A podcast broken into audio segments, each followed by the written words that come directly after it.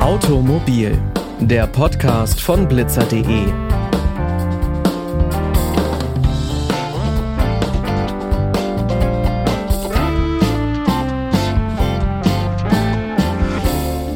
Und damit hi und herzlich willkommen zu dieser neuen Folge.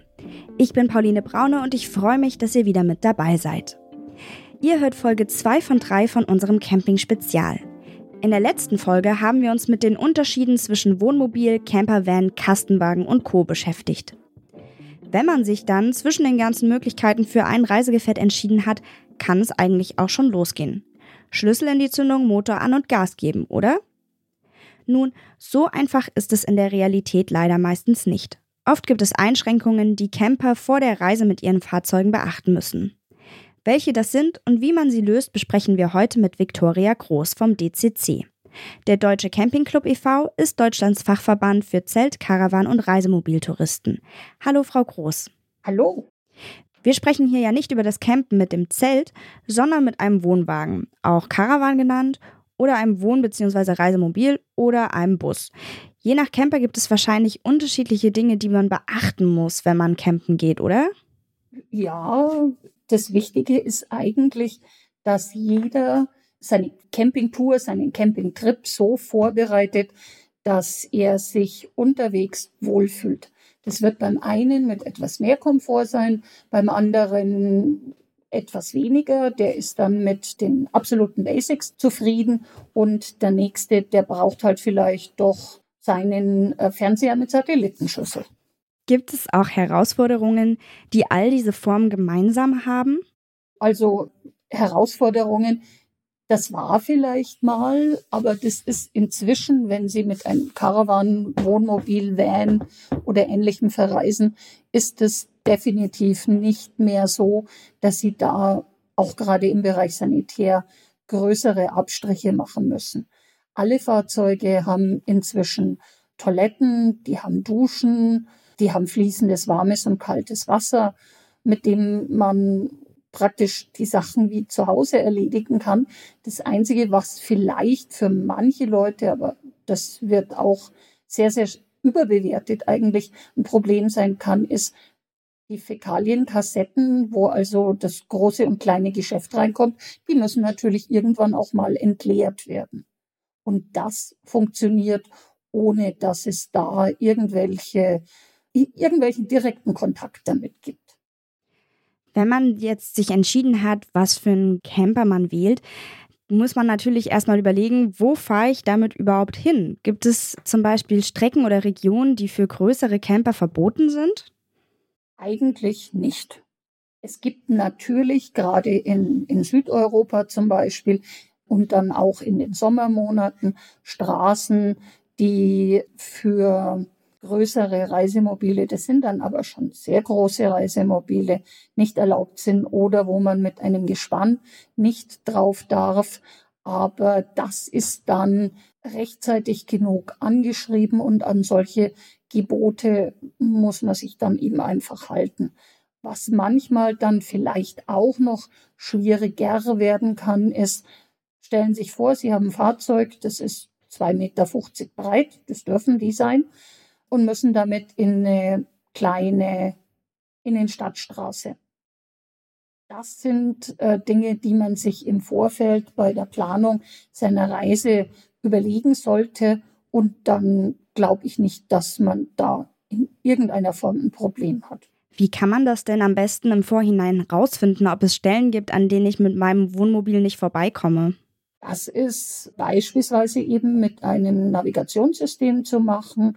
Und zwar sind die Navigationssysteme, die Camper nutzen können, so dass man da die Fahrzeugabmessungen eingibt. Also Sie geben ein, wie lang Ihr Fahrzeug ist, gilt auch für Caravans. Da ist es dann der Zug, also Zugfahrzeug und Caravan, was eingegeben wird. Die Länge wird eingegeben, die Breite wird eingegeben und ganz wichtig, auch die Höhe weil man darf nicht vergessen, dass man mit so einem Fahrzeug, wenn man normal mit einem Pkw fährt, ein Reisemobil ist höher. Die sind um die drei, vier Meter hoch. Also die Reisemobile, die Vans sind wieder nicht ganz so hoch, aber die Reisemobile sind um die drei, vier Meter hoch und da kommt man auch nicht überall durch. Diese Sachen kann man ins Navi eingeben, dann bekommt man eine Route, wo man hinfahren kann, sozusagen, oder beziehungsweise wird geleitet. Aber da ist dann eben die Frage, ob man das denn auch möchte, weil diese Routen, die sind dann natürlich außerhalb der Städte. Dann kann man wahrscheinlich auch so Reiseführer, also ganz Papierform, oldschool-mäßig noch benutzen, wo es auch Hinweise gibt für die entsprechenden Fahrzeuge. Absolut, das geht auf jeden Fall, dass man eben so oldschool mit dem Reiseführer oder auch ganz normal mit einer topografischen Karte arbeitet. Man kann sich natürlich auch bei den Automobilclubs erkundigen, ob denn auf der Route in irgendeiner Form Einschränkungen zu erwarten sind. Auf die Art und Weise sollte man eigentlich dann Problemen durchaus aus dem Weg gehen können. Und außerdem, man ist ja schließlich im Urlaub, sprich, man hat Zeit und man kann diese Zeit natürlich auch verwenden, ähm, um sich seinen Weg auf die angenehme Art und Weise und nicht auf die schnelle, gehetzte Art und Weise zu erkunden. Sagen wir, ich habe meine Strecke jetzt geplant, ich weiß, wo ich fahren kann und wo nicht. Aber das Stehen ist ja nochmal eine ganz andere Sache. Was gibt es da denn für Regelungen in Deutschland? Darf ich mich mit dem Camper überall hinstellen? Das dürfen Sie nur, wenn es zum Erhalt Ihrer Fahrtüchtigkeit dient. Das heißt, wenn Sie also unterwegs sind und wenn Sie sagen, oh, ich habe jetzt schon 300 Kilometer gefahren, ich brauche eine Pause, es ist dunkel, ich kann nicht mehr fahren, ich will nicht mehr fahren dann können Sie ganz normal parken und am nächsten Morgen weiterfahren, dürfen aber keinen Campingbetrieb entfalten.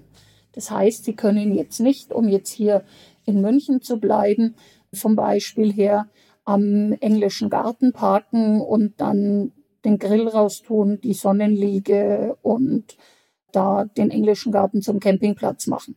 Das funktioniert nicht. Das ist nicht erlaubt. Es gibt aber überall in, auch in anderen europäischen und in anderen europäischen Ländern ist das freie Stehen teilweise sogar ganz verboten, beziehungsweise wird auch überhaupt nicht gern gesehen.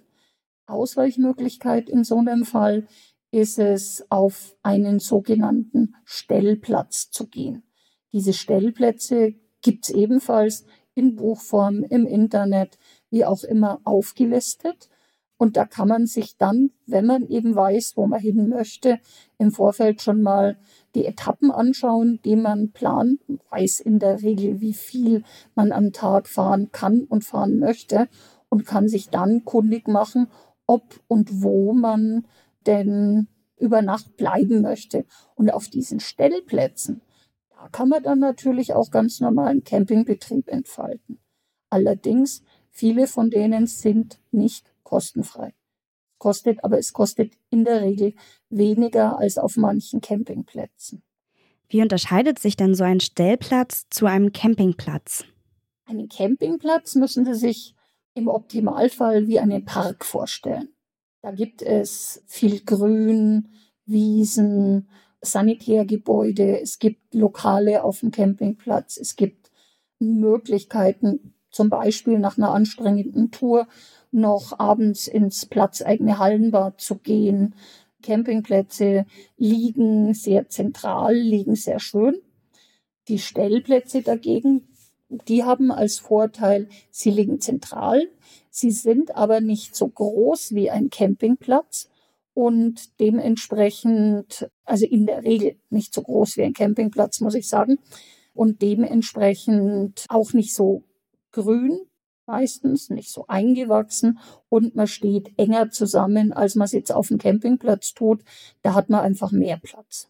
Gibt es dann auf Stellplätzen auch sanitäre Anlagen, wenn ich also mit meinem Bus einfach unterwegs bin, wo ich ja wirklich nur hinten drin schlafen kann und vielleicht noch einen Campingkocher dabei habe? Lohnt sich dann für mich auch ein Stellplatz? Der lohnt sich schon. Es gibt Stellplätze ohne irgendwas. Die werden dann auch sehr, sehr, sehr günstig sein. Es gibt aber auch Stellplätze, die Sanitäranlagen haben, die Duschen dabei haben, wo vielleicht eine Pommesbude oder ein Lokal in der Nähe ist oder am Platz ist. Aber die verlangen dann natürlich fürs Stehen pro Nacht höhere Gebühren. Also lohnt es sich quasi nur mit dem Zelt nicht, weil ich mich dort nicht auf den Schotter zwischen die Camper stellen kann. Diese Stellplätze gibt es in Deutschland und Europa ziemlich viele. Gibt es denn Kriterien, auf die man achten sollte, um einen guten Stellplatz zu haben? Also normalerweise wird ein Camper, der unterwegs ist, sich einen Stellplatz nach seinen Reisewünschen aussuchen. Das heißt, wenn man auf dem Weg von A nach B ist, möchte man nachts nicht unbedingt, braucht man nicht unbedingt den Komfort, den ein Campingplatz bietet, sondern es genügt, wenn man eben sein Fahrzeug abstellen kann, sich vielleicht noch draußen in die Sonne setzt und dann ins Fahrzeug zum Schlafen geht. Wenn man jetzt aber einen dreiwöchigen Urlaub vor Ort einplant, dann wird jeder auf einen Campingplatz gehen und wird sagen, oh, da mag ich doch lieber die, die grüne Umgebung, die Angebote, die es auf dem Campingplatz gibt und die entsprechende Behandlung haben, die auf einem Stellplatz dann halt vielleicht ausfällt. Aber ein Stellplatz hat den Vorteil, wenn Sie eben auf dem Weg von A nach B sind, wenn Sie zum Beispiel nur für einen Tag irgendwo stehen, weil Sie jetzt sagen, oh, ich möchte mir die Stadt Y angucken und da nehme ich einen Stellplatz. Wenn Sie aber sagen, ich möchte länger Ferien machen, dann Campingplatz. Gerade in Bezug auf Stellplätze und Routen gibt es inzwischen ja viele Apps, die mobilen Reisenden den Urlaub etwas erleichtern können. Gibt es da Ihrer Meinung nach hilfreiche Apps oder worauf sollte man da auch achten? Da ist es ähnlich wie bei den Navigationssystemen. Wenn Sie äh, so eine App nutzen, müssen Sie sich vorher Gedanken darüber machen, was wollen Sie damit erreichen? Möchten Sie nur eine Auflistung haben? Wo finde ich jetzt den nächsten Stellplatz? Wo finde ich den nächsten Campingplatz? Oder möchten Sie in der App noch Tipps haben? Was kann ich rund um den Campingplatz machen? Wo und wie finde ich das nächste Lokal, zu dem ich gehen mag, gehen kann? Das sind einfach alles Dinge, die hängen davon ab, was sie brauchen auf dem Weg zum Urlaub, was sie sich erhoffen auf dem Weg zum Urlaub oder im Urlaub oder ob sie eben sagen, nö, ich will nur die Simple-Variante. Das ist eigentlich das Schöne am Campen. Sie sind der Schmied ihres eigenen Ferienglücks. Sie sind derjenige, der bestimmt, wie sie ihre Ferien verbringen. Sie sind nicht an irgendetwas gebunden, wenn sie zum Campen gehen, völlig egal womit. Ähm, sie bestimmen ihren Tagesablauf, sie bestimmen die Reiseroute, sie bestimmen, was sie anschauen, sie bestimmen, wo sie hingehen wollen und sind damit eigentlich sehr viel freier immer noch, auch wenn die ganze Sache nicht besonders billig ist oder preisgünstig, muss man sagen. Sie sind damit viel, viel freier als jemand, der jetzt zum Beispiel einen Pauschalurlaub bucht und gerade eben von A nach B fährt. Auf jeden Fall. Ich bin auch großer Camping-Fan und bin auch viel mit dem Bus unterwegs, einfach weil man da auch sehr spontan reagieren kann. Genau wie es in Deutschland Bestimmungen und Gesetze zum Campen gibt, Stichwort, man darf sich zwar ausruhen, dort aber keinen Campingbetrieb machen, so gibt es die auch in anderen Ländern. Das Problem ist aber, dass diese Gesetze oft nicht die gleichen sind. Gibt es trotzdem Sachen, an denen man sich in allen Ländern halten sollte? Ganz spontan. Höflichkeit, Fairness, Respekt vor dem, was man da vor Ort vorfindet, dann klappt's. Es ist in vielen Ländern diese, es geht aktuell durch die Presse, dass man zum Beispiel in Portugal nicht mehr frei stehen darf. So. Das ist unter anderem passiert, weil viele, viele Leute da freigestanden sind und es nicht dabei belassen haben, da zu stehen, sondern ihre Hinterlassenschaften dort zurückgelassen haben. Das hört man immer wieder. Wenn jetzt zum Beispiel jemand, der frei steht, den nächsten Müllkorb auf der Straße benutzt, um seinen Haushaltsmüll da drin zu entsorgen. Dann wird früher oder später der Müllkorb abmontiert. Wenn jetzt jemand, das ist das Beispiel Italien, wenn jeder Parkplatz, der eigentlich zur Erholung dient oder zum, zum kurzen Halten dient, vollgestellt ist mit Bussen, mit, mit Reisemobilen und Ähnlichem, braucht sich niemand wundern, wenn die Parkplatzzufahrten durch Höhenbegrenzungen beschränkt werden oder unmöglich gemacht werden. Insofern, es braucht sich auch niemand zu wundern, wenn man sich eben überlegt, wenn ich, wenn ich fahre, ich suche mir einfach eine stille Wohnstraße und da stelle ich dann mein großes Reisemobil, meinen Bus, meinen Caravan in die Wohnstraße und wundere mich, wenn dann irgendein Anwohner nachts mir die Polizei auf den Hals hetzt und die bei mir klopfen und sagen, der nächste Campingplatz ist zwei Kilometer weiter, bitteschön, fahren Sie dahin und zwar sofort. Wenn aber jemand jetzt kommt und sich so verhält, dass die Leute, die vor Ort wohnen, sich ebenfalls wohlfühlen können, dass die nicht überrannt werden, dann denke ich mal, gibt es keine Beschwerden. Ein respektvoller, nachhaltiger und einfach aufmerksamer Umgang mit der Umwelt, mit den Menschen vor Ort. Und dann steht eigentlich dem Reiseglück nichts mehr im Wege, würde ich sagen. Absolut. Das ist doch ein schönes Schlusswort. Vielen Dank, Frau Groß, für Ihre Zeit. Sehr, sehr gerne. Das war's auch schon mit der heutigen Folge. Alle Folgen von Automobil findet ihr auf unserer Website blitzer.de. Da findet ihr dann auch die erste Folge unserer Campingreihe, wo wir uns mit den Unterschieden zwischen Wohnwagen, Wohnmobil und Van beschäftigen. In der nächsten Folge und der letzten aus unserer Campingreihe treffen wir die Reisebloggerin Pia Mark in ihrem Van und unterhalten uns über Vanlife und Urlaub im Auto. Blitzer findet ihr auch auf Instagram und Facebook. Schickt uns da auch gerne eure Themenwünsche.